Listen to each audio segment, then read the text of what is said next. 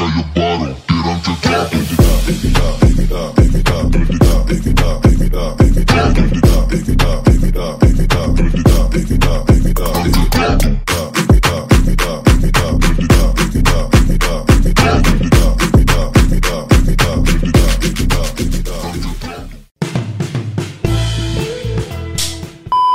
Tal? Bienvenidos a V-Spot. Estamos en otro episodio más. Este es un episodio especial. También para mí todos los episodios son especiales en realidad, porque pero este en particular estoy con un gran amigo aquí, Manny, Manuel Falquez con ustedes.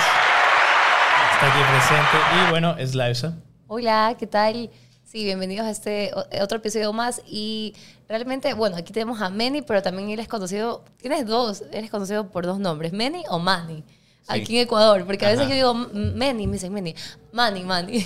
bueno, cuéntanos. Qué bacán estar acá este, con unos gran amigos de ya años. O sea, no es que los conozco a ellos eh, el mes pasado, los conozco años. Y, y chéverísimo que tengan este proyecto. Me parece increíble el spot, el lugar, todo, todo, todo está espectacular. Eh, de verdad, mucho nivel y los, los felicito. Eh, Gracias, y- gracias. Y bueno, el tema de mi nombre, Ajá, empecemos. ya, es que ah, cuando llegué a Ecuador, creo que Víctor fue una de las primeras personas que conozco igual, cuando llegué a Ecuador de Estados Unidos, y en Estados Unidos me llaman Manny. Ya, entonces allá todo el mundo utiliza el nombre así, Manny, Manny, Manny. Cuando llegué acá, nadie decía mi nombre, por excep- excepción de Víctor, todo el mundo decía Manny. Manny, qué entonces cambio. que- quedé con Manny. Incluso hasta yo me presento ahora, hola, yo soy Manny Falquez, pero en realidad cuando, cuando viajo a Estados Unidos es Manny, entonces es de eso. Y, y en realidad es porque el nombre sale porque, en realidad me llamo Manuel, ya ese es mi nombre, pero eh, mi papá se llama Manuel, mi abuelo se llama Manuel, mi bisabuelo se llama Manuel. Entonces cuando estábamos todos en la casa, sí, mi nombre Manuel Arturo en realidad eh, va desde eh, mi como Tatara, soy el tatara. quinto, sí, desde España, Quinto. sí, total. Y todo sigue, ¿no? Entonces, del primer hijo, primer hijo, yo soy el primer hijo, entonces eh, así, así pasó. Pero en mi casa, eh, en un momento estaba mi abuelo, estaba mi papá y yo.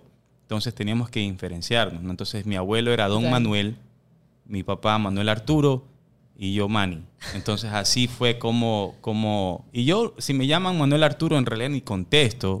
No eres tú, no eres tú. No me siento yo, me siento más Manny. Sí. Sabes que a mí me O pasa algo parecido porque en- Sí. mi papá es Víctor Manuel, yo soy Víctor Manuel y mi hijo Víctor Manuel. Ajá. A veces era Víctor y todo el mundo como que... Claro, tienes que ya sacar desde ya los, los, los diferenciales. Pero eso es chistoso porque antes solo era como que el papá de Víctor y él, ¿no? Pero Ajá. ahora me maté de la risa porque ya está más grandecito, obviamente nuestro hijo. Ya dicen Víctor y la última vez él también se viró. Entonces después los tres, así. Y yo, qué risa. Claro. Y literal, entonces hay Tico, Víctor Sí. y el papá de Víctor. O sea, como Sí. que Víctor Viejo algo, con tienes que Víctor diferenciar. O sea, tú tienes, tus raíces son de España. Bueno, mi, sí, en realidad eh, mis, mis raíces, de, o sea, de mis padres, eh, son, son de aquí, primera generación ecuatorianos, pero ya las, antes de eso eran de España. Pero eh, cuando hace mucho tiempo atrás viajamos a Estados Unidos, mi mamá, y me llevó a los cuatro años. Y de ahí Chiquito. regresamos. Ah, pero tú eres ecuatoriano. entonces. Sí, yo nací acá. Y regresamos, bueno, regresé yo a los 31, creo. ¿Qué? Ajá, Tantos sí. O años. sea, entonces Sí. cuando, cuando te conocí en Santa María, recién de verdad estabas medio llegando. Recién había llegado. O sea, había llegado y en realidad eh, les puedo contar ya más adelante cómo es que llego, ¿no? Porque, porque cuando llego, eh, eh, llegué por un objetivo, porque mi papá ya me decía, oye, ¿sabes qué? Trabaja, bueno, ya, eh, para empezar en todo, yo trabajé mucho tiempo en, en Estados Unidos, trabajé un rato, estaba en la Fuerza Aérea, cuando salí de la Fuerza Aérea, eh, trabajé un chance en la Bolsa de Valores, pero en la parte de Standard Poor's, cuando trabajé en esa parte, eh, hubo la recesión, no sé si se acuerdan, en el En el 2010. 2000, 2008 Ajá. empezó. y- Empezó y terminó en 2010. Entonces en el 2010 la me despidieron. inmobiliaria y todo. Correcto, me despidieron, pero no porque era un mal trabajador, sino porque despidieron a 4.000 personas. Obviamente, fue súper fuerte. Fue súper fuerte, despidieron a 4.000 personas. Entonces estaba eh, en Nueva York, en realidad no haciendo nada. Había ganado bien igual porque trabajé dos años en la Bolsa de Valores, entonces gané, gané bien y aparte había salido de la Fuerza Aérea. Y mi, mi papá me dice, oye, pero vente acá, quédate acá y y por último, mira qué haces, ¿no? No, no, no hay apuro. Yo era como que, ah, cada vez que venía, eh, venía a la playa o me iba a, Cuenca, entonces era chévere, me gustaba venir a Ecuador. Y dije, ya, dale, de una. Entonces vine para eso. Y eh, cuando, cuando nos, bueno, nos votaron a muchísimas personas, fue eh, la excusa, decían, es porque no tienen un título de finanzas o economía o de negocios. Entonces, cuando yo regreso acá, dije, en vez de estudiar allá en Estados Unidos y, y aparte que el estudio es súper caro, puedo estudiar acá en una universidad donde lo conozco a Víctor justo y saco el título de finanzas o algo de negocios y regreso a Estados Unidos cuando termino y todo ese tiempo que estoy acá puedo Aprovechas. aprovecharme, trabajar, estar con mi familia de- de- del lado de padre porque están acá todavía, conocer un poco más el país. Entonces lo hice más por eso. Y cuando, pero ya me quedé, o sea, ya. Por ya eso tú venías como objetivo de regresar. a Yo Estados vine con el objetivo de regresar. Y te Ajá, quedaste. y me quedé largo. Sí, Bien. Wow. sí. Bien, bien. No sabía para nada esa historia tuya. O Sí. sea, tú literal viniste aquí a adaptarte totalmente, pero no, claro, no yo no, nada de Ecuador, no en ni siquiera palabras. sabía mucho el español, te cuento. Ahorita como estoy hablando contigo, No, no, no, podía hacerlo antes. Claro, yo no, ¿De yo no, no, y te metiste a estudiar en español, o sea. Y, y en una universidad difícil. Encima. difícil, porque. No, de Oye, verdad, sí, verdad. la, la- la pasamos duro ahí en unas materias, en contabilidad, me acuerdo. duro. Sí, contabilidad, finanzas, matemáticas, estadísticas. Yo era como que. Y yo tenía ya 30 años. O sea, yo ya no era un pelado. Claro. Y, y bueno, tú tampoco eras tan pelado. No, tampoco, pues. tampoco. Entonces era como que chuta, nos mandan a hacer unas cosas que yo decía. No me acuerdo ni, ni, ni cómo multiplicar bien. vamos a- y tengo que hacer lo otro. Pero, eh, ¿para qué? Aprendí mucho, me sirvió, me- incluso me sirve hasta el día de hoy para mis, para mis negocios. eh, y creo que supongo a ti también te sirve, porque hay cositas que... Uh, Hay ya ves. profesores que tú ni siquiera vas a saber. O sea, hay profesores que van al gimnasio, te cuento. No, Qué risa. qué bacán. Pedro Avilés. Ahora tú le, ahí le sacas el Pedro, aire. El de Pedro, contabilidad. Pedro, Pedro, Pedro, También, sí. estaban algunos profesores que, que, entre- que, o sea, que nos daban clases y van a mi gimnasio y me parece de locos. Y, y me dicen, oye, Manny, y ahora yo soy el profe de los manes, pues, ¿no? Antes te hacían sufrir a ti, ahora tú los haces sufrir Yo, a ellos. pero yo disfruto. Ajá. Qué risa. Ah, Oye, me- qué es tu historia, qué loco. qué Sí, loco. fue, fue y allá, chévere. digamos, ahorita ya fuiste metiendo un poquito lo, lo del box, ya. Pero Ajá. ya tú empezaste con algo de eso o fue Cuéntanos, aquí. cuéntanos. Claro, yo empecé a los nueve años. Ya, este, mi, mi abuelo, él ya, él ya practicaba el deporte y, y como que vio la necesidad de eh, que tengamos un poco de disciplina en ese, en ese ramo de artes marciales, ¿no? Eh, mi mamá no quería, obviamente quería que yo haga tenis o algo por el Sí. estilo. Y yo no podía hacer tenis, la verdad. Yo, yo de verdad necesitaba ese tipo de disciplina. Entonces eh, empezamos, empecé a hacer box a los nueve años. Perdón, empecé a hacer judo a los seis años. Eh, de ahí hice un poco de, de, de jiu-jitsu tradicional, o sea, el japonés, no el, no el que todo el mundo conoce que es el brasileño, sino el, tra- el tradicional. Y de ahí me metí a box. Pero cuando entré, yo ya venía de, de hacer este, artes marciales, pero cuando entré al box, al mundo del box, me encantó. O sea, es como que entré y dije, quiero hacer esto. Y era el- un gimnasio donde primero fui que era, era zona, o sea, el sector era zona. Y me encantó. Yo decía, oye, yo quiero hacer esto, quiero pegar el saco. Todo me parecía increíble, o sea, el saco, la pera, el ring cuerda, todo. los meets, todo, todo me parecía increíble. Decía, yo quiero hacer, no podía hacer nada, ya no, no podía ni siquiera saltar la cuerda. Pero me acuerdo claro que yo decía, quiero, quiero hacer esto, o sea, quiero, quiero competir, quiero, más y más me, me enganché. Y este, pero te cuento que salí a los 11 años porque el coach me metió a hacer un, un sparring, un sparring donde vas a hacer un- una pelea dentro del Ajá. ring. Regreso, está un poco hinchado. Mi mamá ve eso. Nunca más. No. Vuelves a eso. ¿Qué es esto? Ay, Lo están pegando mi hijo. No, no puede pasar eso nunca más. Ya no vas a regresar. Y yo era como que no, mamá, es que ya no, no entendía el todo, o sea que todo detrás de eso es un porqué. No, no, no es que pum, me meten y me pegan. No, no tiene nada que ver con eso. Entonces eh, mi mamá me decía, no puede ser que te estén pegando, yo pago para que te peguen. Y este, La bueno, entiendo, la entiendo a tu mamá. Sí, sí, la verdad que también ahora la entiendo, pero eh, en ese momento era como que no, mamá, no me están, pe-". o sea, no fue que yo me descuidé, fue mi culpa que me pegaron en realidad. Y, y obviamente mi mamá es como que, ¿cómo que es tu culpa si te están pegando? Y yo era como que no, es que me enseñaron a que no me peguen. Yo me olvidé y me pegó en ese momento, pero bueno, ya. Me quitó y me metió en béisbol. No te puedo creer qué cambio. Fue horrible, la Wow. verdad. Y, Radical. pero aparte de eso, es, eh, soy como ya empecé de chiquito en el deporte, eh, te adaptas. Me, me he dado cuenta que te La adaptas a cualquier deporte y, lo haces- disciplina. y te haces bien. Entonces, eh, me, hizo- me hice muy buen jugador de béisbol a los, a los 11 años y me empezó a gustar, como que un poquito. Dije, chuta, me gusta, porque aparte que tenía amigos del colegio que jugaban conmigo, decía, oh, qué bacán. Empecé a ver como que juegos de béisbol, los Yankees, los Mets, porque me crié en Nueva York, que es un- una ciudad bastante de béisbol también. Total, fuerte. Y, eh, chuta, fue bacán, pero igual extrañaba algo. Entonces, eh, le decía a mi mamá, le decía, ¿sabes qué? Tú crees que puedo hacer las dos cosas, pero en el box solamente voy a entrenar, no voy a competir ni nada. Y mi mamá me decía, no, no, no, porque yo te conozco, vas a estar peleando con todo el mundo. Yo le decía, no, mamá, mira, te cuento algo. Y, y esto es verdad, que le decía ya desde ese comienzo, le decía, yo siento que necesito botar mi agresión porque, porque yo le voy a pegar a los otros, a los otros, las otras personas que juegan conmigo béisbol y, de verdad que, o sea, va a ser turro, me va a quitar el deporte.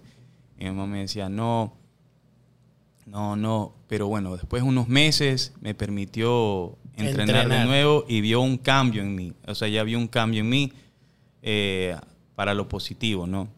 Y este, le dije, no, nunca más voy a pelear, solamente voy a entrenar. Y mi mamá es como que, ok, está bien, te doy esa oportunidad, pero tú no puedes subirte al ring a pelear. Le decía, ya, no hay problema. Pero obviamente era mentira. de, era obviamente. mentira. Y este, a los 12, y a- 13 años competí y perdí.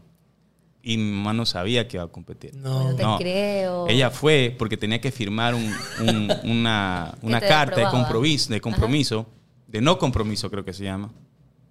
Y se dio cuenta que iba a pelear. Dijo, no puede ser que este, este niño haga esto. Y bueno, me pegan. me pegan y, y sal- sale, sale el coach y me dice, no pasa nada, esto es un aprendizaje que de verdad, ahora yo lo hago también, entonces yo entiendo cómo es el proceso. Y, y yo lloré, me acuerdo que yo lloré. Tenía 12 años y Es algo, que casi eso te iba a 13 decir, años. no era un de No, 18, no, lloré, lloré. 12, 13. Estaba llorando y mi mamá me dice, ya, mijito, nunca más, nunca más eh, vas a subirte al ring a hacer peleas, pero si lloras, ya no regresas acá. Entonces me dio como que ese shock donde yo decía, no, pues a mí sí me gusta esto y estoy llorando porque estoy llorando, no debo estar llorando y paré de llorar. En la siguiente competencia, que tampoco sabía mi mamá, también, también perdí, también perdí. Perdí las primeras dos, sí. Pero ya no perdí tan mal, perdí bien. O sea, perdí por puntos y no perdí porque el otro me pegó, sino simplemente me ganó en puntos.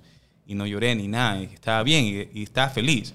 Y, y incluso al final lo abracé al otro niño y todo bien, nos tomamos fotos. Tengo una foto también, eso, no, no la tengo acá, pero tengo una foto.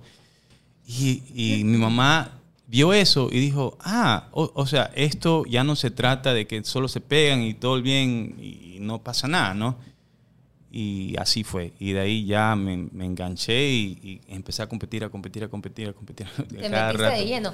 Es que claro, Sí. aparte que eran tus primeras peleas, de acuerdo Sí. a lo que tú me cuentas, como que ganar de una sin exponerte tanto, porque no te exponías, me imagino, No. tanto en los entrenamientos porque tenés ese limitante.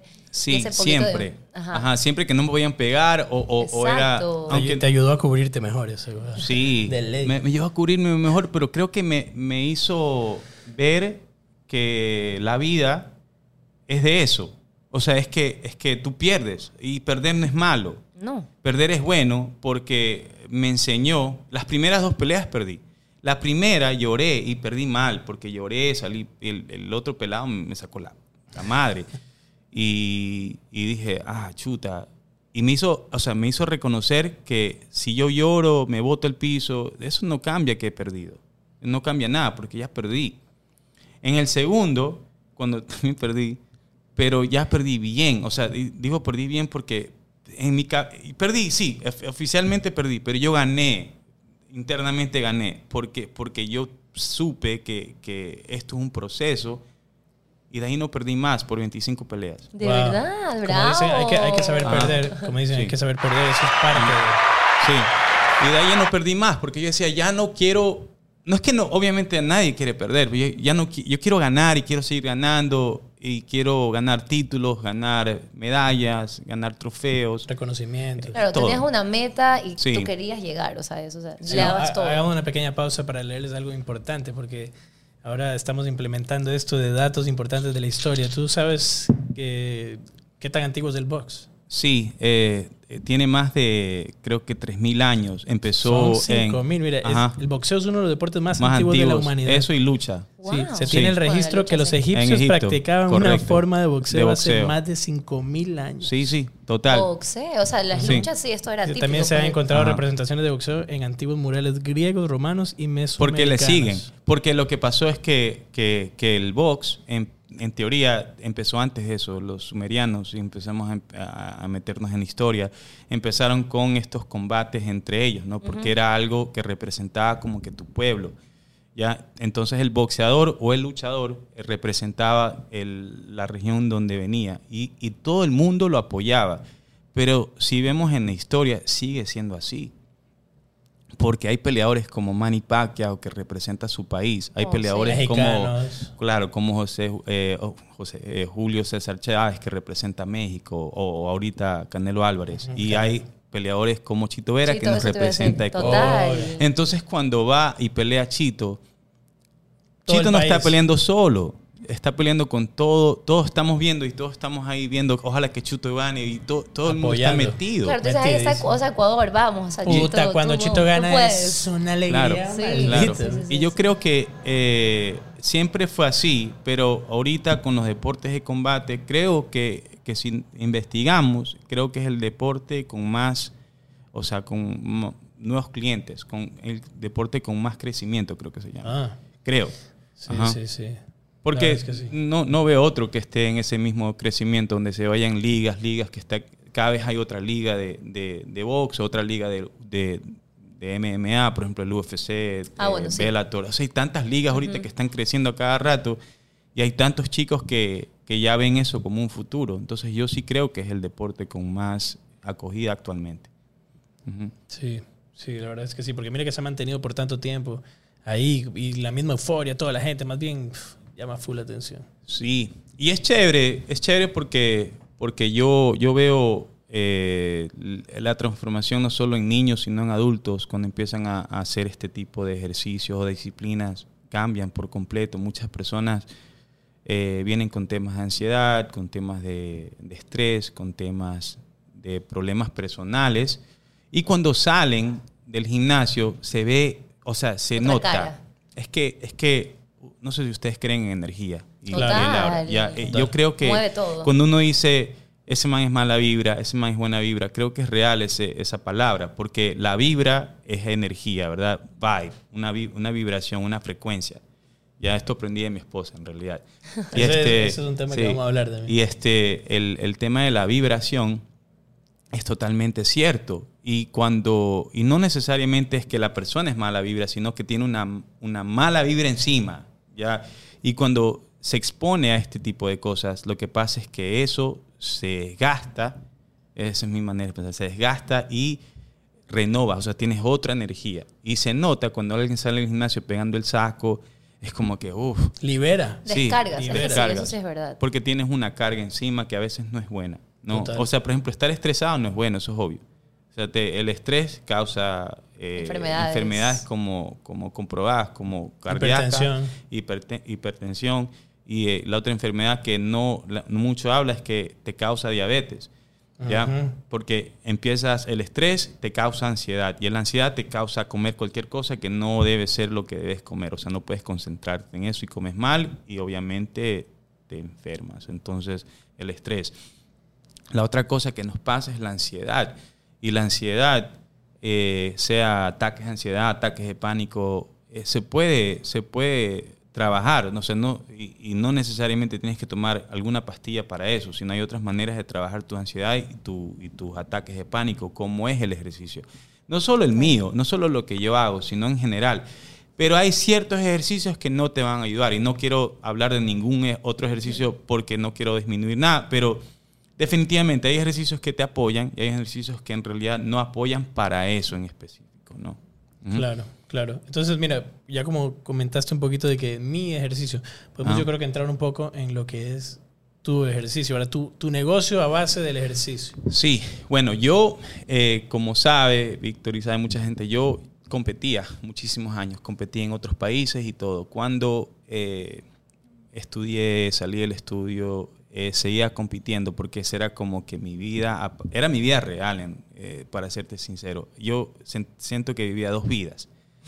Te juro, la vida falsa, donde eran las empresas, donde yo me ponía corbata y... y- y- y Te disfrazabas. Me disfrazaba, todos los días me disfrazaba. Entonces llegaba y, y llegué a ser gerente de una empresa, una, una, una multinacional, donde, donde era gerente de exportaciones. Llegué a un puesto alto ya, pero me acuerdo que, que en una reunión con una empresa de Japón, eh, tenía una reunión con ellos y tenía un, un, un moradito Un golpe. pequeño. Y, y me acuerdo que mi jefe me dijo, oye, pero ¿por qué te puedes? Tú sabes qué tienes que hacer. Y era, en mi cabeza era como que chuta, es verdad. Pero al fin yo dije, no, o sea, en realidad eh, hacer esto no me llena. O sea, reunirme con un japonés y hablar sobre importaciones de cacao no, no me llena. Lo que más me llena es este golpe pendejo que tengo. ¿Ya? Te juro, te juro, de verdad. Y, y- y empecé poco a poco a, a, a ver mi realidad. Porque yo ya había llegado a un puesto donde muchas personas buscan, que es un ser gerente de una empresa y ganar un sueldo y tener tu, tu- y tienes tu vida casi que resuelta, ¿no? Entonces un día yo le dije a mi jefe, le dije, ¿sabes qué? Yo eh, voy a renunciar. ¿Qué? Ya, sí, le dije porque quiero seguir mi sueño. Quiero, ya había abierto una academia pequeñita Ah, ok. les, les- les digo cómo surge esta academia pequeña. Eh, estoy estaba en la universidad y estaba entrenando, me fui a un gimnasio, no voy a mencionar el nombre del gimnasio, y eh, estaba pegando el saco. Estaba lanzando un golpe, eh, que es el número uno, que es el jab, ¿ya? Y estaba golpeando, golpeando. Y el, y el coach me dice, estás lanzando el golpe mal. Y yo me viro, le digo... ¿Cómo? ¿Qué me digo, vas a decir tú a mí? no, no, pues no, no lo dije así, o sea, pero yo le decía, ah, ya, ¿y qué es lo que estoy haciendo mal? Y, me- y él decía, es que tú tienes que saltar, impulsar tu cuerpo hacia adelante y golpear el saco. Y yo le decía, eh, coach, eh, chévere, pero cada persona tiene su estilo y si yo hago eso siento que me expongo a un golpe. De súper buena onda. Y el man dice, no, es que, es que yo te digo porque yo sé. Y yo le digo, ah, ya, chévere. Lo ignoré seguí golpeando el saco, entrené. Ya al final de la clase, el, el coach eh, me dice, ¿quieres subirte al ring? a Hacer sparring. Y yo le digo, coach, todo bien, no. Se quedó picado, ¿ah? Sí, por, por mi re- Obvio, respuesta. Y le dije, no, coach, todo bien. Y había eh, algunas chicas, porque en realidad esa clase tenía bastantes mujeres, y había algunas chicas, y yo creo que el ego de él, del coach, eh, fue la siguiente frase que el man me dice, eh, ya una cosa es pegar el saco, otra cosa es dentro del ring. Y yo no le había dicho que yo ya tenía, o sea, más de 30 peleas y, y yo ya había ganado medallas en diferentes Todo tu países. recorrido, yo toda no tu le había dicho nada. obvio. Entonces yo dije, ah, ok, vamos, vamos al ring. Ya Esto es, subimos como al una, ring esto, es como una, esto es como una historia de Rocky, así. y, y, un, y estaban algunos panas míos ahí en ese momento, que ahora son amigos míos en el día de hoy. Entonces subo al ring y, lo, y el man hace ese jab que me quiso decir y yo hago un cross, o sea, salgo, lazo el 2 y lo, y lo bajo. Y ya, pues de ahí le di la- el día, le dije, ¿cuánto es el día? Y me fui. Pero... Así el uno. Pero lo que, lo que cuando salí ya estaba en el carro, ya en mi casa y dije, chuta, no tengo dónde entrenar box cerca de mi casa. Entonces abrí un gimnasio, incluso por eso lo llamo Jab. Ese es el nombre Jab, es por ese golpe que el man me De decía. verdad, Sí, de ahí te de inspiraste. ahí sale. Mira. O sea, ya después, ¿no? Eh, entonces, eh, llego, antes de abrir el gimnasio, llego, estaba comiendo un shawarma en, en Puerto Sur donde vivía y un amigo me dice, oye, tú eres el que le pegaste al coach. y yo era como que, no, no, o sea, sí, o sea, ¿qué vas a contestar? Pues no. Entonces el man me dice, no, hay unos manes acá arriba que están entrenando. Y ahí empieza el, el trip de rentar un espacio y todo. Ahí, desde ahí nace. Entonces había rentado un espacio para que entrene yo y algunas personas que se quieran unir.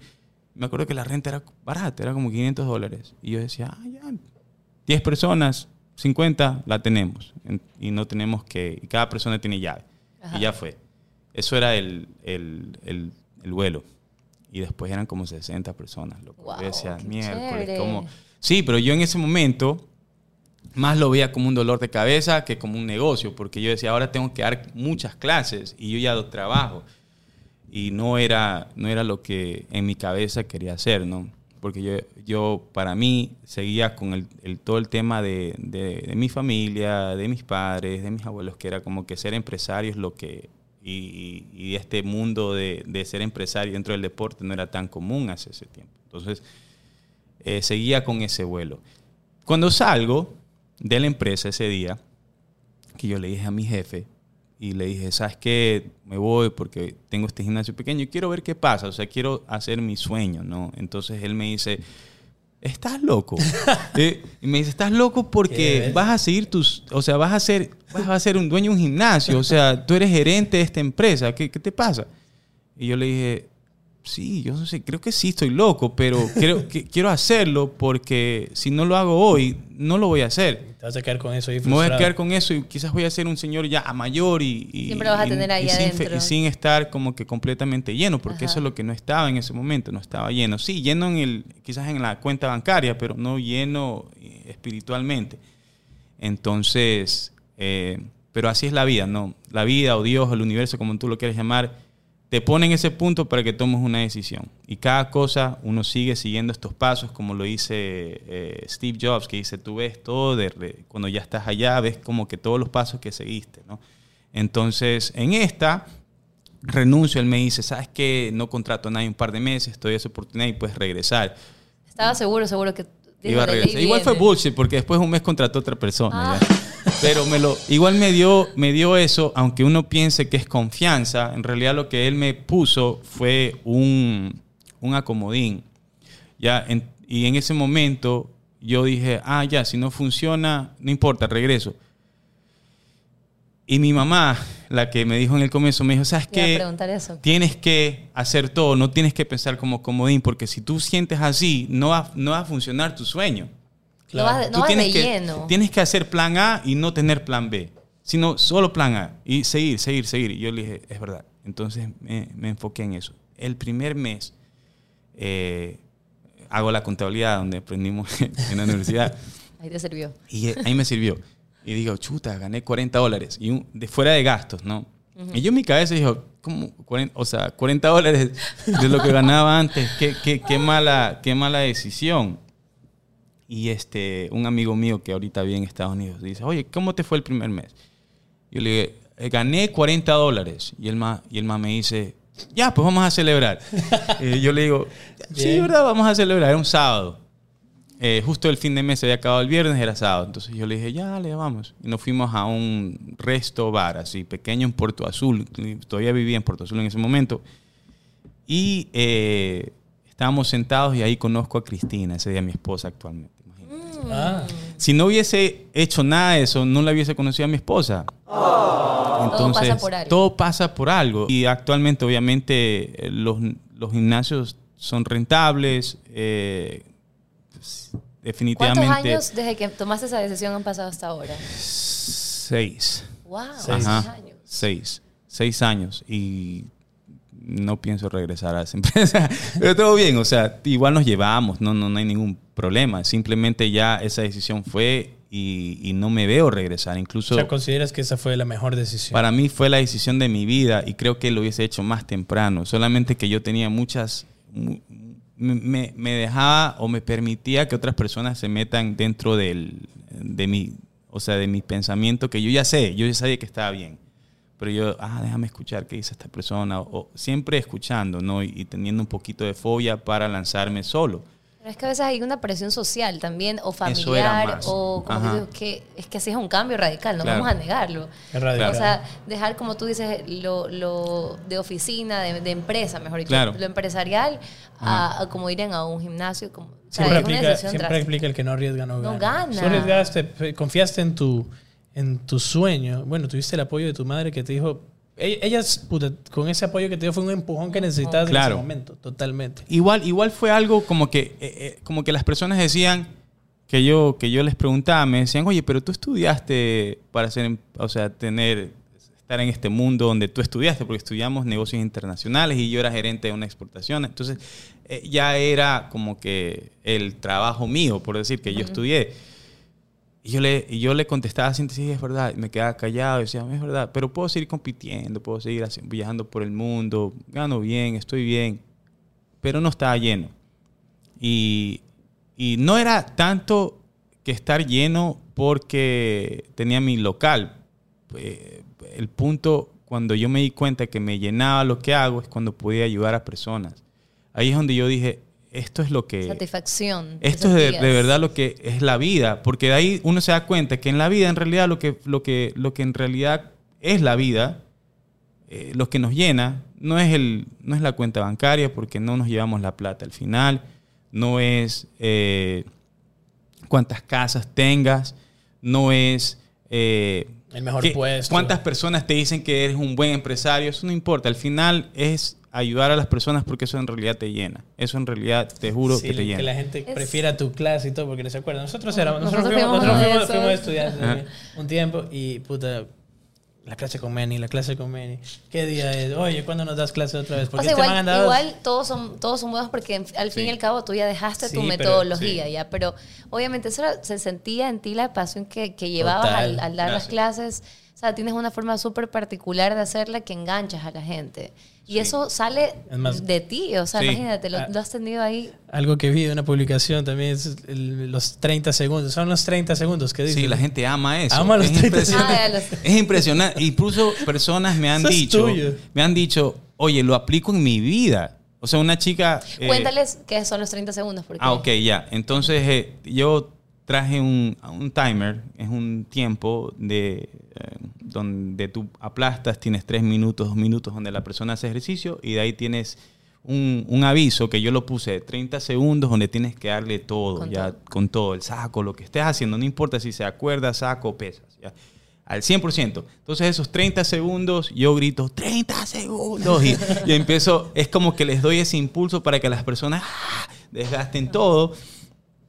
Y personas me han dicho, yo aplico eso en mi vida. Por ejemplo, cuando yo digo, ah, 30 segundos tengo que hacer esto, voy con todo y, y bacán, porque no, o sea, lo hice más para que defogues todo en ese momento, pero que las personas me digan que lo, han- lo aplican en la vida, me parece increíble. Eh, Eso Sí. es lo que llena. Digo, esos momentos Sí. que marcan las personas, tú dices, puta, he, he- Qué he bacán. influido en ellos. Eso, Sí. llego, llego Buenísimo. y marco algo. Oye, algo que quiero eh, que puedas explicarnos un poquito es el tipo de, de- de tu ejercicio, porque no es que es un ejercicio, no es un crossfit, no es nada, No. un gimnasio, no. lo tuyo es una mezcla. Sí. Explícanos. Es una fusión Ajá. entre el, el boxeo, el kickboxing, el HIIT, que es High Intensity Interval Training, que básicamente es alta intensidad en corto tiempo, y eh, circuitos de pesas. ¿ya? Las pesas es algo que a mí me parece muy importante. Todos necesitamos, incluyendo ya pasando ciertas, ciertos años, necesitas eh, implementar pesas en tu vida. Eh, obviamente no es que vas a, lanzar, a, levantar 100 kilos en cada brazo, o sea, no, eso no es el objetivo, sino es que sigas con tu trabajo funcional. En realidad, eh, lo decimos que es una fusión de varias cosas, pero siempre ha sido en el box y en el kickboxing, en el Muay Thai, siempre ha estado, ya siempre ha estado, solamente que nunca se ha, o no muchas personas han podido separarlo y enfocarse en eso en cada momento, porque lo que me, lo que me daba en el comienzo, lo que mucha gente me decía, no, es que yo practico box y, y- bueno, no, quiero incrementar mi masa muscular y eso no me incrementa porque solamente pego el saco. Entonces yo le decía a las personas, no, porque el box tiene pesas. O sea, sí incrementas tu parte. Tú has visto un boxeador profesional ahorita flácido, no, son, todos son rayados. Son, y que eso no es solamente de pegar el peso, o sea, o de pegar el saco, también tiene que ver con, con pesas. O una persona me decía, quiero bajar de peso, pero no quiero estar así flácido. Le digo, no, porque tonificas con el HIT, tonificas con los circuitos de pesos, tonificas con la, con la parte funcional. Otras personas eh, me decían, quiero eh, manejar mi solo técnica, pero la técnica también tiene que ver con fuerza, porque si tú no tienes un fuerte, un core fuerte, no puedes lanzar un gancho con fuerza. Entonces todo está relacionado. Lo que yo hice básicamente es separar eh, cada día eh, diferentes tipos de ejercicios. Obviamente cambia todas las semanas, no es algo que se mantiene porque obviamente muscle memory es real, es real, entonces tú tienes que hacer muscle confusion para que tú crezcas más. Ya crezcas más en todo, en, en el, en el deporte como en la parte muscular. Entonces, eso hicimos. Ujú. Bien, bien. Está bien. Entonces, y en la parte ya de negocio empresarial, lo tuyo, de ¿cuántos gimnasios ya tienes? Tenemos tres actualmente. Eh, teníamos cuatro, pero habíamos abierto en Sambo, pero en Sambo lo que pasó es que abrimos justo un mes antes de la pandemia, dos meses antes de la pandemia, nos golpeó y, y cerramos. Eh, sí pensamos retomar, obviamente con su tiempo, y retomar y abrir de nuevo, pero ahorita estamos justo viendo eso, ¿no? viendo locales y todo. Entonces vamos a ver ¿Cuáles son qué pasa en Sambo. Estamos ¿Dónde en están? Ceibos, en el centro, en la calle Panamá y en Olón. ¿En Olón? sí, en Olón. En Olón lo que hicimos, me di cuenta cuando yo iba allá, iba- a veces daba cla- clases allá, porque eh, tenemos una casa allá, y me di cuenta que hay hartísimo extranjero, y hay hartísimo extranjero joven que, que no, se quedan meses, van, se quedan un mes, dos meses, tres meses, y buscan dónde entrenar, dónde bajar. Entonces yo dije, yo igual sigo otras páginas, ¿no? Otras páginas de, de otras academias. Y digo, en Tailandia lo hacen. Lo hacen, tienen este, estos, estos gimnasios donde atienden a todos los extranjeros que caen y hacen yoga, boxing, muay thai. Es muy común en Tailandia. Y le digo, yo en mi cabeza le decía a mi esposa, oye, ¿por qué no lo hacemos acá? O sea, o sea, acá tenemos todo. O sea, tenemos la playa, tenemos todo lo que, tenemos el extranjero que va, o sea, lo único que hay que hacer es hacerlo, nada más. Y ahí vemos cómo, cómo hacemos. Y, y Cristina es como que me dijo, sí, de una, hagámoslo, porque es súper buena idea, la, la hacemos y, y crece poco a poco. Y sí, o sea, ahorita arrancamos con este proyecto, las clases son todos en inglés, te cuento, todos en inglés, porque todos son de otros países y se ve bien. Qué buena Chévere. idea. Ajá. Me parece Increíble, increíble porque increíble. es verdad, hay full turismo. Sí. O sea, y la no todo el turismo tiene- es farra. O sea, No. la gente cree que el turismo es solamente vas, comes, farreas y chupas y no. O sea, hay otro turismo donde la persona Eso. es un poco más holística ya y que no, no está siendo atendido. La persona que va dice, yo quiero desconectarme de mi trabajo en Nueva York, por ejemplo, porque esa gente viene, tengo algunos y lo primero que me dicen es eso, me dicen, Manny, yo no quiero, eh, yo quiero entrenar, yo no vengo para tomar alcohol ni nada, yo vengo para desconectarme, hacer ejercicio, relajarme, hacer yoga, hacer box, hacer muay thai. Y Increíble, le atinaste ahí, Y perfecto. le das la oportunidad porque no creo que hay opciones mucho ahí por allá. o sea, no hay, solo, solo somos como que dos o tres gimnasios ahí, pero el único que hace eso, ah, que yo tenga entendido soy yo. Entonces, Increíble, Ajá. increíble. Sí. Qué ajá. chévere que igual tienes a Cristina que siempre te está apoyando Sí. y, y hacen, me imagino que un, un buen mix ahí. Sí. Tienen un mix ahorita que justo lo vi en las Sí. redes sociales. Que hicieron un mix. O sea, ¿cómo, cómo se creó esa idea? Ok, ¿Qué? eh, es que Cristina y yo tenemos un programa, por decir que se llama Box and Chill, ¿ya? ¿Y de qué viene? Eh, Cristina, ella es un sound ball practitioner, es donde tú tienes unos sound balls y con eso das una relajación con frecuencias. Mm, Eh, Allá la podemos invitar un día. sí, Sí. Sería eh, interesante. eh, eh, sí, es muy, muy, está muy metida, estudió eso en Alemania y este, estudió medicina en sonido. Y lo que pasa es que hay personas que sufren de ansiedad y personas que sufren de ataques de pánico. Y esto de aquí, los, con las frecuencias, llegan a un estado de meditación profunda donde se relajan completamente y los ayuda a enfocarse un poco más. Ya eso lo hacen muchos con niños autismo y cosas así. Eh, bueno, eso, eso hace ella. Y yo decía, qué bacán, ¿no? Qué bacán. O sea, lo que yo digo es porque he aprendido escuchándola. Y que qué bacán es eso, ¿no? Qué bacán es eso. Y yo le... Un día Cristina estaba viendo una de mis peleadores, ¿no? Este, este chico es súper tranquilo, súper tranquilo. Eh, y el man sube al ring y cambia completamente y le pega al otro ya en una competencia. Pa, pa, y grita, ¡ah! Y Cristina le dice, oye, qué loco verte porque yo te he visto y eres un niño tranquilo y arriba del ring eres un monstruo. O sea, ¿qué, qué, qué pasó? Y él dice, no, es que yo sufro de ira y esta es eh, mi única forma de desfogar. Claro, ahí suelta Ajá. todo. Ahí suelta todo. Entonces, en eso empezamos a hablar y Cristina dice, oye, podemos hacer quizás algo, atacar en dos, dos fronteras. Y efectivamente, porque por ejemplo, a mí, eh, en lo personal, yo no puedo, eh, no es que no puedo, o sea, yo prefiero eh, la meditación en movimiento. Ya, por ejemplo, hay diferentes tipos de meditaciones, ¿verdad? En la meditación donde te sientas, te relajas, escuchas tu respiración. Y hay personas como yo que tú me haces hacer eso y me estoy volviendo loco. O sea, yo necesito, eso en cambio no me ayuda tanto. Sí puede eventualmente, es un trabajo, pero más rápido si, me- si empiezo a trotar sin escuchar nada y escucho mi respiración y puedo trotar 45 minutos y, y es una meditación también, meditación en movimiento. Pero en cambio a Cristina no puede hacer eso, ya tiene que hacer la otra. Entonces era como que somos dos, dos diferentes tipos de personas, el yin y el yang totalmente. Total. Pero llegamos al mismo punto, Ujú. ya que es la parte de relajación profunda. Hagamos esto, solamente para ver qué pasa. Entonces lo lanzamos y el primer día llenamos cupos así, de un día al otro, y empezaron a llegar estos sponsors que nunca hacen sponsorship con nadie, y todo lo- como les pareció increíble la idea.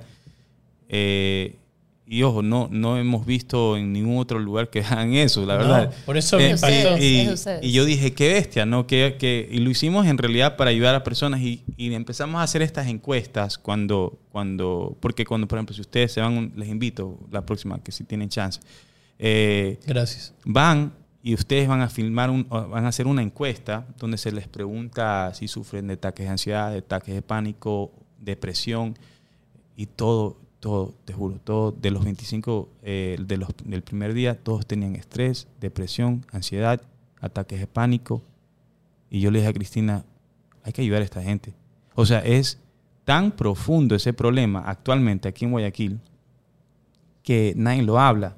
Pero hay personas que tú ves y tú ves una persona feliz. En tu cabeza piensa que está Claro, feliz. pero por Pero por dentro- dentro está pero por dentro está destrozado. Sí, sí, pasa ¿ya? bastante. Y, y uno no, no, no, no sabes. Entonces, eh, y obviamente esto, esta hoja no es que nosotros, mira, tú tienes... dep-". No, nunca se va a hacer eso.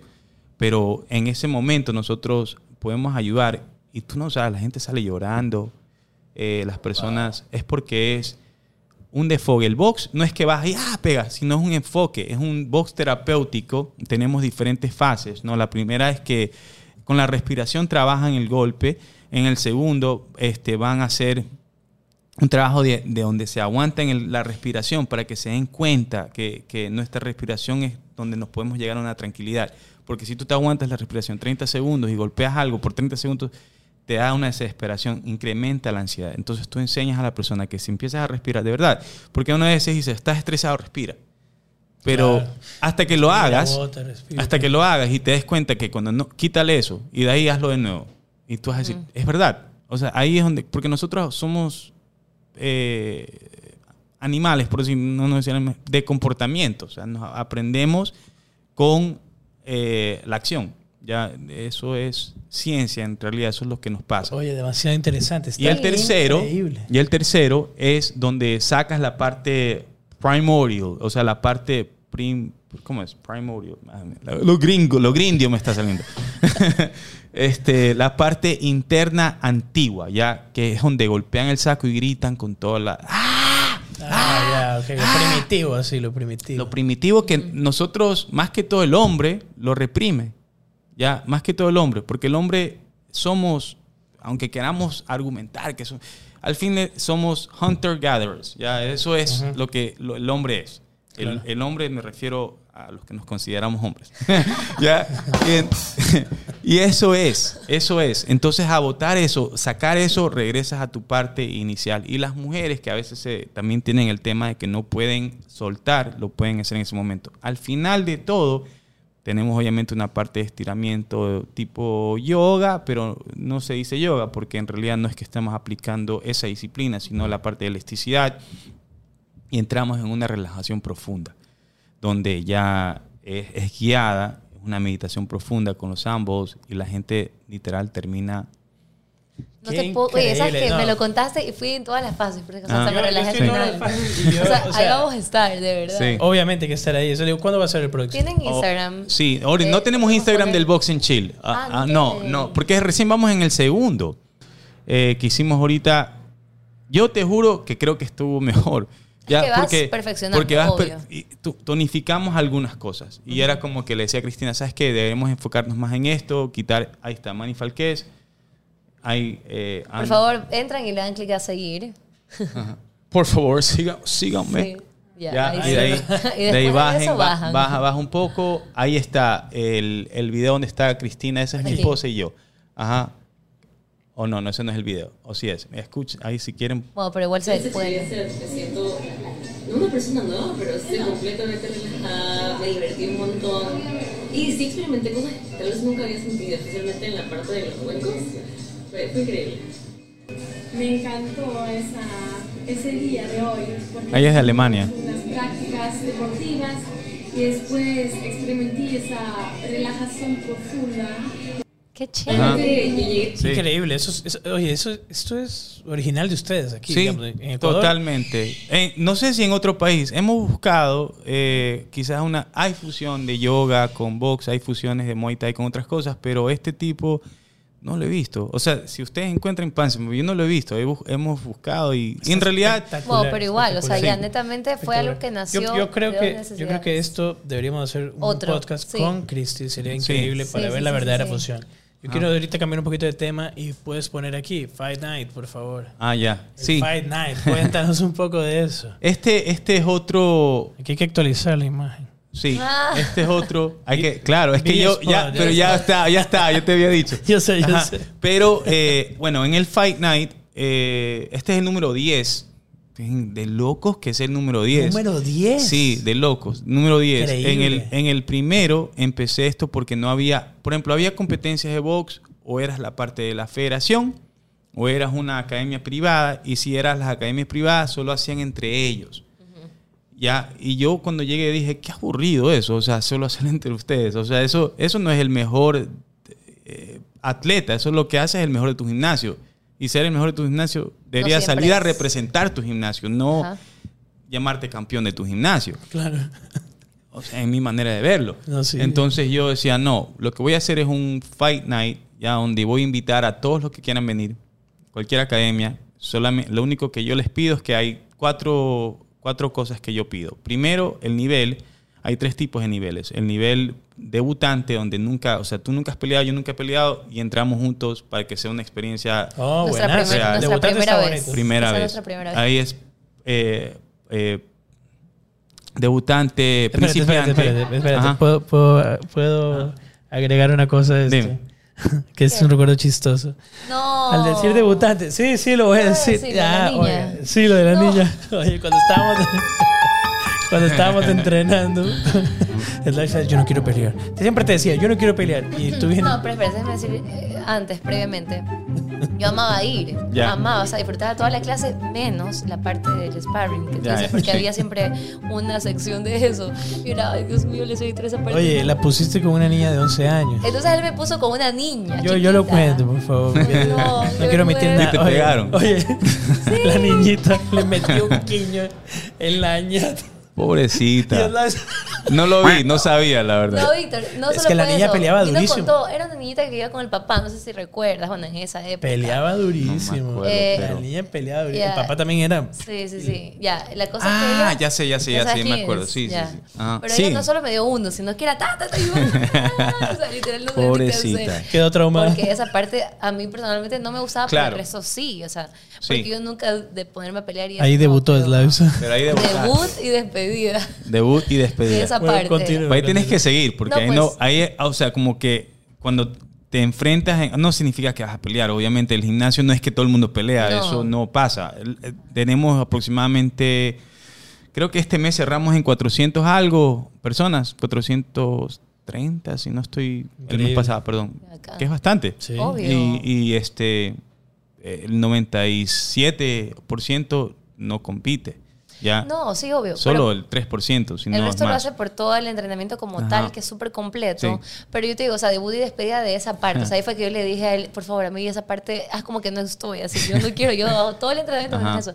Pero sí, o sea, ya. La niñita la traumó. La niña que Víctor decía Pobrecita. eso, sí me traumó. Pobrecito. No, está, estuvo divertido. Ah, Claro, para él, no El, para de- mí. el debutante. Bueno, Bueno, tienen la parte de debutante, Ajá. tienen la parte de principiante, donde pelean una a dos veces. O sea, si has peleado una vez o las dos veces, ya no entra en la parte de debutante, porque de verdad es una ventaja eh, más que todo psicológica.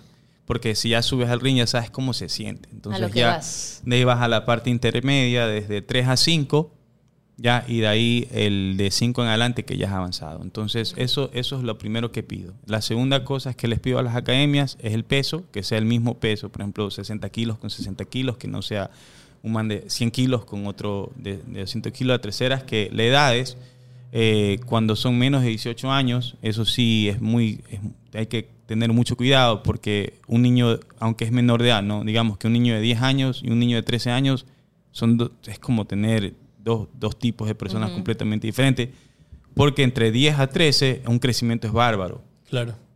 Entonces, muy- aunque sea el mismo peso, ya el, mentalmente todo en crecimiento es bárbaro. claro. No suena tanto en edad, o sea, porque Ajá, no sé por los sí. años, pero sí es significativo. Correcto. Al igual que una persona que tenga 20 y otra persona que tenga 40. Ya tampoco es lo mismo porque... Físico, todo. Bueno, no, el físico no, no creo tampoco. Pero puede ser por, por otras cosas. Sí, o sea, sí. puede ser causas de, de- de que tienes otras responsabilidades. Una persona de Claro. 40 años quizás tiene hijos o, o quizás tiene un trabajo que tiene que hacer, mientras el de 20 quizás solo estudia. Entonces eso.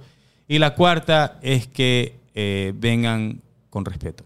Eso es lo que les pido. Por ejemplo, es- yo vengo, mi academia sí, cierto, es grande, hay bastantes peleadores, pero de mi lado no van a tener que, que el problema de que te van a insultar o te van, eso no, no va a pasar. Y eso es lo que lo pido al otro. Y le digo, si sabes que si ustedes vienen y empiezan a insultar, ese será el último evento que te invitamos.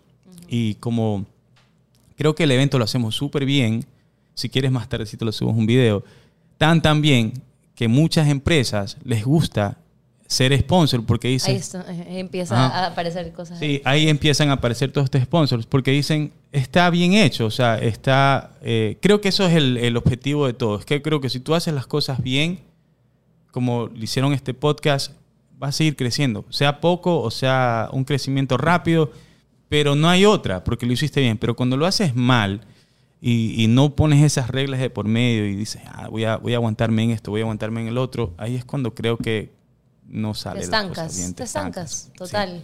Pero es que fue el fin de lo que creaste, porque tú lo creaste, esto como... Tú dijiste, ok, yo veo que aquí hace falta algo, como que un... un- un Era por de- mí, en realidad. Yo Por decía, eso. yo no quiero, a mí me parece turrazo que me digan, eh, vas a competir. Yo le digo, bacán, ¿con quién? Con el man que con el siempre entreno. No, nada que ver. O sea, yo, es mi, es mi aliado, es mi, Claro. es mi compañero de sparring. Yo quiero pelear con un man que no conozco, porque ahí en realidad yo sé si yo estoy... Representas la camiseta. No solo eso, ahí sé si yo estoy creciendo como Ah, deportista. también, también. Ya, porque si tú y yo tenemos el mismo coach, ¿verdad? Y el, y, y el coach controla todo. ¿Tú crees que sabes si has crecido como deportista? No, en ese deporte. Posiblemente. Eh, Soy el mejor sí, de la academia. sí, soy el mejor de la pero no, en realidad no sabes si, has, ¿Cómo si eres bueno. No sabes si eres bueno o no, porque tú puedes ser en la misma que dice la academia es turra. Ujú. Claro.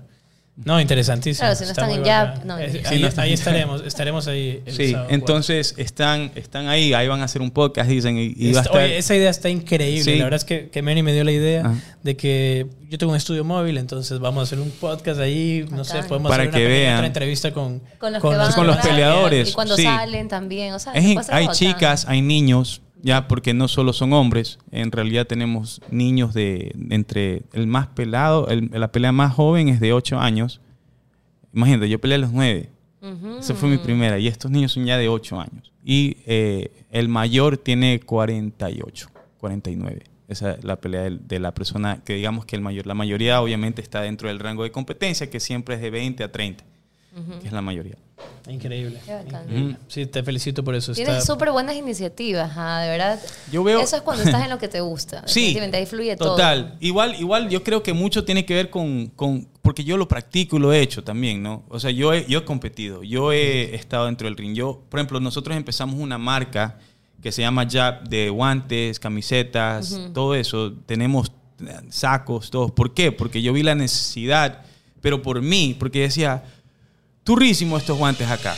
O sea, eh, me lesiono el dedo cada vez que yo golpeo. Yo quiero, quiero un guante que sea bueno, donde yo no me lesione la mano y pueda seguir entrenando. Y, y- y yo decía, y la gente decía, ¿dónde puedo comprar guantes? Y yo decía, "Eh, es que si te mando acá, yo sé que te pierdo como cliente porque vas a decir, me lesioné el dedo, me lesioné la muñeca, o me lesioné eso. Digo, no, yo voy a Viste la hacer. necesidad. Pero entonces Voy a aquí, hacer. Pero, ¿saben venga, algo importante también? Algo importante es que Benny también viene ya con otra visión de un puta. New Otra York, base, New York otra es base. avanzadísimo. Sí, en sí. box. New York es avanzado en eso y, y la verdad que sí, apliqué mucho de lo que yo vi allá. Y dije, allá las academias tienen sus propios guantes y tienen eh, otras cosas. Y, lo loco es que ahora yo sí tengo mis propios guantes y vinieron marcas de guantes de otros países. Tenemos a Mato, que es Italia, tenemos a The Cage, diferentes que son sponsors nuestros y dicen, no, no, yo me parece bacán que tú vendas tus guantes. Quiero que pruebes los míos nada más. O sea, ya llegaron otras empresas de otros países a que chequeen, o sea, que me digan, ¿sabes qué? Chequea a ver si te gusta, si te gusta acá y, y te, y te doy mis guantes y, y cuando tú quieres lo usas, todo bien. Eso es chévere, porque creo que, porque uno dice, no, empiezo mis guantes y si quiero tener un sponsor que me ayude con esto, no va a poder. No, mentira. Yo, yo seguí mi rumbo y, y el que se alineó es lo que está en mi vibra, ¿no? Lo que uno dice el vibra. El que está en mi vibra, el, your vibe attracts your tribe, ¿verdad? Entonces el que está en mi vibra se une y quizás la persona, si es una, una, una empresa que vende guantes y no quiere que no quiere competir con no sé qué, con, es la que no quiere estar ahí y- nunca. No, increíble. Ajá. Súper bien lo que has hecho. Creo que, y también la identidad de la marca ya, o sea, cada vez está Sí, es ganando más fuerte, fuerte, es súper sí. más Eso fuerte. está genial. Sí, y sabes que yo lo patenté en el comienzo porque supe que iba a pasar y te cuento que nos han querido copiar dos veces No te puedo creer. No. Sí, y, igual eh, con- yo he visto y les mando un mensaje personalmente, le digo, oye, es patentado, No les usarla. mando el, el, del Yepi, ajá. Eh, y lo, y lo, sí, una persona puso Jab Home Training.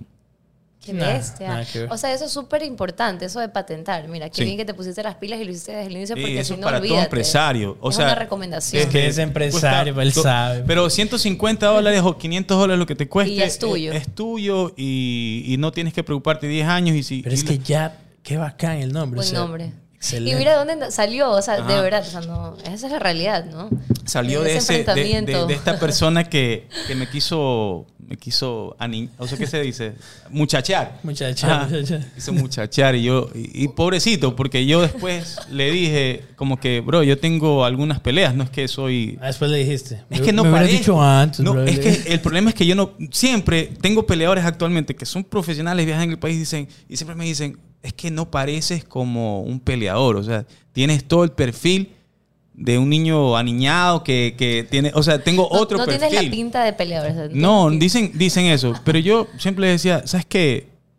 Eh, Sí, pero, pero yo soy un, yo soy un alumno de, de combate, de guerra. Soy un alumno de eso. Yo siempre estoy estudiando, siempre estoy viendo cómo mejorar a mis peleadores, porque ahora sacamos a peleadores del país, lo cual es vacancísimo. O ¿En sea, serio? Sí. Y, y también Jab, lo bacán de Jab es que hemos tenido la oportunidad de dos, dos chicos que, que los, los empezamos a enseñar, son coaches ahora y se están, y están estudiando ah, gracias a Jab. O sea, eso es chévere. O sea, que, que, que son chicos que pelean, compiten y todo, pero también pueden estudiar. O sea, tienen la opción que yo tuve. O sea, la que yo pude estudiar y pude hacer mi deporte. Claro. Y eso no pasa mucho aquí en Ecuador. Y hay pocas empresas que te ayudan en eso. Por ejemplo, si yo le digo a una empresa donde yo trabajo, yo quiero competir y, y quiero que me apoyes en la competencia, quizás me van a decir, estás loco. No, nada que ver. O sea, pero no entienden que también hay ese, ese mundo. No todo el mundo quiere jugar tenis, ¿ya? Y todo bien con el tenis, ¿no? Claro. Pero no todo el mundo quiere jugar tenis, no todo el mundo quiere hacer no, fútbol. Tú me pones a jugar fútbol y me estresa. Yo no, a mí no me gusta jugar fútbol y todo bien. O sea, que seas barcelonista me decís, está bacán, me parece chévere, pero si- no, no es mi deporte. Prefiero puñete y patada. Ahorita que dices eso de, Mm. de, de que, bueno, de puñete para prefieres Ah. eso ya. ¿Cuál ha sido tu mayor victoria y qué no, la es que hizo sí, especial? lo que quiero es como que decir que vamos a entrar en una sección de preguntas. ya, ¿no? bacán. Sí, una sección de preguntas. Sí, eso. ¿Cuál, es mi- cuál ha sido mi, mi mejor victoria? ¿Cuál mayor, consideras Mayor tú que ha sido tu mayor victoria y qué la hizo especial? Creo que, wow, duro. Eh, No, no sabría decirte porque creo que todavía no, no logro a mi mayor victoria. Creo que todavía, yo siempre pienso que hay algo más que hacer. Hay si llega un punto, ese no es mi punto final. Creo que todavía no tengo la mayor victoria. Bueno, aparte de casarme con mi esposa, ya es una Ah. victoria. Pero de ahí pero de ahí no tengo como que algo eh, más allá, porque siempre estamos descubriendo nuevas cosas. Entonces, creo que todavía no termino mi, mi gran victoria. Ajá. Ok. Quizás retirar a mis padres. Eso puede ser más adelante. Que ellos puedan retirarse sin eh, estresarse en, el- en hacer dinero. Creo que eso sería algo chévere. Bueno, buenazo. Oye, aquí, ¿qué aspectos del boxeo te parecen más importantes para ser un buen boxeador? la, la inteligencia, el IQ dentro del ring. O sea, porque uno dice, el tener un golpe fuerte, eso, eso no, no, no te representa ser un mejor boxeador dentro del ring. Creo que el IQ, o sea, tener el conocimiento de varias cosas, defensa, ataque, contraataque, para que domines eh, el dominio del ring, la agresividad de la técnica, creo que es lo que ha- hace que un peleador sea mejor, o sea, el mejor. Increíble. Otro, ¿qué consejo le darías a alguien que esté interesado en iniciar en el boxeo? Creo que primero tienes que llegar con tu ego fuera de la puerta. De ahí empieza. Empieza entrando eh, totalmente humilde, ya donde no, no pienses que yo eh, soy fuerte, soy chévere en mi, en, mi, en, mi, en mi mundo, tienes que dejar eso afuera. La segunda es que tienes que tener ganas de verdad, porque el boxeo, les digo algo, no es un deporte fácil. Hay un estudio de ESPN, que sería chévere que, cuando tengan chance lo vean, donde sacan los deportes más difíciles, ¿ya? Y el primero es el boxeo. Y ahí uno dice, chuta, es verdad, por los golpes. Pero no es tanto por los golpes, es porque tú tienes que llegar a diferentes tipos de pesos. Hay un tema de disciplina muy fuerte, muy, muy profundo. Y eso es duro. Entonces tienes que ya saber, si voy a enfocarme como que en el, en el deporte en sí, no solo por de recreación, sino de verdad, que es duro. Y vas a tener momentos donde vas a querer rendirte, vas a, va- porque me ha pasado donde yo digo, ya no quiero hacer esto. Ah, va a haber momentos donde te duele las piernas, donde te duele el brazo, te duele la cabeza y dices, no, tengo que, por ejemplo, yo he tenido eh, el dedo roto. Ya, he tenido este dedo roto. Este justo. No supe que lo tenía roto después de un mes. Me decía, me dolía un mes el ¿te dedo. aguantaste? Es que no duele tanto, los dedos no duele tanto. Es, es cuando lo mueves, pero de ahí no. Y, y- y el, y el fisio, que, que es, mi, es mi pana igual, o sea, todo bien. Pero él me dijo, no hagas nada ya. Y me dice, relájate porque tienes eso. Y yo le dije, ya no hago nada con esa mano, pero tengo mi otra mano, tengo mis pies, puedo seguir haciendo cosas, porque incluso eh, teníamos un equipo que, que viajó a Brasil eh, para representar el país y todos entrenaban en mi gimnasio, entonces decía, tengo que, tengo que seguir, o sea, esto no puede pararme, ¿no? Entonces eso es otra cosa que tienes que también saber cuando entres y ya te enfoques, que no, cualquier cosita, cualquier slip up o cualquier golpe no puede parar tu entrenamiento. Y este, el último sería es que no permitas eh, que otras personas que no saben nada del deporte te digan qué hay que hacer. Porque eso pasa mucho, donde hay personas que nunca han hecho el deporte y dicen, oye, pero ponte más vendas o ponte, o sea, eso no significa nada. En realidad deberías escuchar a tus coaches y obviamente escoger un buen gimnasio. Ajá. Está bien, excelente. A ver, eh, manejamos una temática, Mirka. La, la, la pregunta, Ya, Ahorita bacán. te vamos a hacer a ti la La- pregunta que dejaron. la pregunta Ya. es de que, de que si, te si te tatuarías algo en la cara. Qué loco. ¿Esa fue la pregunta? Es, es que el segmento anterior Ah, fue fue de tatuajes. de tatuadores. Fueron tatuadores. Bueno, y tienes No, hartos tatuajes. Tatuajes, Ajá. sí. Ah, me, ya la, me, me la Esa es la pregunta. Si te tatuarías algo en la cara. No. No. Nunca. No, no, no, no me, en el cuello sí, pero en la cara no. Y no es porque tenga algo contra el tatuaje en la cara. No, hay tatuajes en la cara que se ven chéveres. Pero no, no lo haría, no sé, no, no lo haría. No, no, no sería mi, mi vuelo y ojo, que tengo hartísimos tatuajes, pero la cara no. La cara no. Una lagrimita aquí. Una lágrima. un guante, un guante. Un guante. No, pero imagino no. que tendrás un- algún guante. No, de tatuaje, ninguno. No. ¿De verdad? No, no Oh, tengo. eh, sí tengo como que tatuajes que tienen que ver con el deporte, pero no tengo un guante. Eh, tengo frases más que todo. Mm. Ajá. Más que, más que cualquier otra cosa, sí. Interesante. Y ahora, digamos, La ¿qué pregunta. preguntar? Ajá, pregunta tú dejarías. Es cualquier tipo de pregunta, no sabes quién va a ser el próximo invitado. Claro, no sé quién va a ser el próximo invitado. Puede ser, es. eh, ¿Cuál es la motivación? ¿Cuál es la motivación para que, para que sigan? O sea, de Ah, lo que sea. ¿Cuál es la motivación? Ok, Ajá. interesante, buena pregunta. Sí. ¿Anotada, Mirka? Ya, muy bien.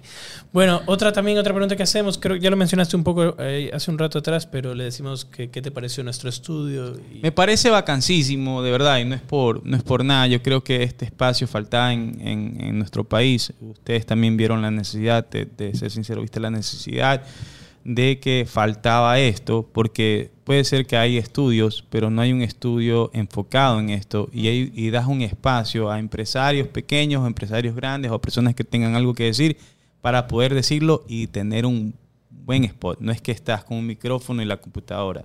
Y no, no digo que eso está mal tampoco, solamente que tú hiciste algo que de verdad me parece vacancísimo. Sí, porque o sea, eh, hemos tenido esta experiencia y la- me, ha, me ha encantado conversar, se siente bien, estamos aquí, Sí. nos Todo enteramos de fluye. muchas cosas. Todo fluye. Todo fluye. Y, y yo he tenido otros pod, yo he oído otros podcasts y, y- y me parece bacán cómo lo estamos haciendo. O sea, me siento que estoy en un, fui a un, un estudio, un radio, en- y, y, y- y ya, voy a decirlo sincero, me parece más chévere este. Buenísimo, Chévere, gracias, millón gracias. gracias. Esto, eh, como te dije, esto está abierto, obviamente, para ustedes. Eh, vamos a estrenar otro, vamos a estrenar otro estudio, estudio, que sí. tenemos de sorpresa para el próximo eh, eh, invitado. Ya lo vieron por aquí, pero Claro. secreto. Está bacán. está- No, sí. Me trajeron a este estudio así cholo. No, Mentira, este está súper chévere. El otro también está bacán. es otro concepto, nada Sí, es más. otro el concepto, pero buenísimo. Dime una cosa, antes de terminar, solo quería ver que andas aquí con tu mate, ¿verdad? Ajá, sí, ¿Cómo hierba así? mate. Te ¿De- de cuento, dónde? bueno, ya desde mi, mi- parte de mi familia eh, vienen, o sea, han viajado, están en, en Argentina, hay esa mezcla, pero eh, yo tengo el colon perezoso, ya, y es algo que me ayuda Ah, a fluir. Y es muy bueno en realidad, es mejor que el café. El café, en cambio, te da el crash, Eso es típico, tomas el café. Y no es que no me gusta el café, Cuidado me con el gusta. café, no, mentira. no, a mí también me gusta, me encanta el café. El café, yo tengo un amigo de Costa Rica que hace un café muy... Pablo. muy- Pablo. ajá, Lo- ya lo vamos a invitar. muy tienes que esos que manes sí. son ah, que también son los lucha conocemos. también claro son son mis panas ellos entrenan en Jab también Sí. Ah, están en Ah, sí. Los dos, Ellos me- Pablo y eh, Sofía bueno o solo Sof- Pablo. Los dos han estado ajá Sí me contó. Ellos sí, me conocen ¿verdad? desde que yo nací, imagínate. Sí, Wow. Le cambiaban el pañal a Víctor, no no pues Pablo no es tan viejo pues. No, estoy jodiendo. No, no, no. eso se conocen desde Pablo es, pequeños. es mayor, mucho mayor no, que yo. No diga, Víctor. no es tan bien no pues, tú tienes cuántos 30 31 Tengo 32. ya él debe ten- eh, tener 38 es mayor por ahí. que mi hermano. Por eso, Ah, sí. él era un niño y yo vine en bebé. Él me dijo, Ah. yo ya vas a Sí, Pablo es una, con es una gran persona, Sí. igual que. Sophie. O sea, eh, eh, eh, igual en lo bacán entre en, en los negocios de Zeus que nos apoyamos y nos Sí, sabemos. pues, La fusión de ellos dos es increíble. Sí. Yo, ese que me muero también, ya les dije, realmente hablé con ellos hace unos días con Sofía. Porque no me imagino con, con los dos ahí hablando. Porque Entonces, son- esto es un, es un cague de risas. son- Claro. sí, sí, sí, Esto es un preview entonces del siguiente episodio. Sería Ah. chévere, sería chévere, Va a sí. estar bacán. Sí, pero bueno, gracias. Gracias a de verdad, ustedes, por haber gracias a venido. ustedes. Fue súper interesante y enriquecedora para muchas personas que nos están eh, viendo, escuchando, las dos. Sí. Entonces, gracias. Hay, hay, un, hay un dicho que, que nosotros, ni, ni yo lo dije, sino salió del mismo local que los alumnos empezaron a decir, y eso es algo que yo creo que, que quiero dejar siempre, cualquier cosa que me escuchen más adelante, que quiero que se queden con eso, ¿no? Que siempre los alumnos dicen, once a jabber, always a jabber, Mm. ¿ya? Increíble. Eh, que básicamente es que cuando ya eres parte de Jab, siempre vas a ser parte de Jab. Y creo que incluso escuchándolos ustedes, sonó la parte de Jabber, ¿no? Total, eso se Ajá. te queda. Se te queda. definitivamente. Increíble. La Una verdad es que linda sí. experiencia. De verdad que los invito, bueno, primero que los sigan en Instagram y que vean. sígueme, sígueme. Sí, aquí abajo, y ¿Cuáles aquí son? abajo. ¿Cuáles son? ¿Cuáles son? Tengo Jab. Boxing, Jab Hitboxing y este Manny Falquez. Entonces, las dos eh, nos pueden seguir el gimnasio, solamente cosas de gimnasio, pero en mi cuenta subo este tipo de contenido un poquito más eh, personalizado. Bueno, Fight Night número 10, 4 de marzo, los invito a todos. Eh, la entrada es súper económica, cuesta 3 dólares. Ya vienen a apoyar a diferentes, vienen personas de Quito, de Cuenca, de Milagro, de Machala, eh, de Hippie Japa, eh, de La Troncal y de Durán. Oh, y obviamente Guayaquil. Entonces es un mega evento. eh, los invito a todos, por favor, vengan, disfruten, es seguro, hay guardias, hay de todo. No pasa nada, tranquilos. No se lo pueden perder. Eh, Bueno, muchas gracias. Este evento auspiciado por Versus Punto Así Tienda, es. nuestro mayor auspiciante, Versus Spot, ya saben. Y yo, Víctor González. No, Mucho pero gusto, sí son sponsors. sí, sí, muchas gracias. Que disfruten. Gracias. Peace. Chao.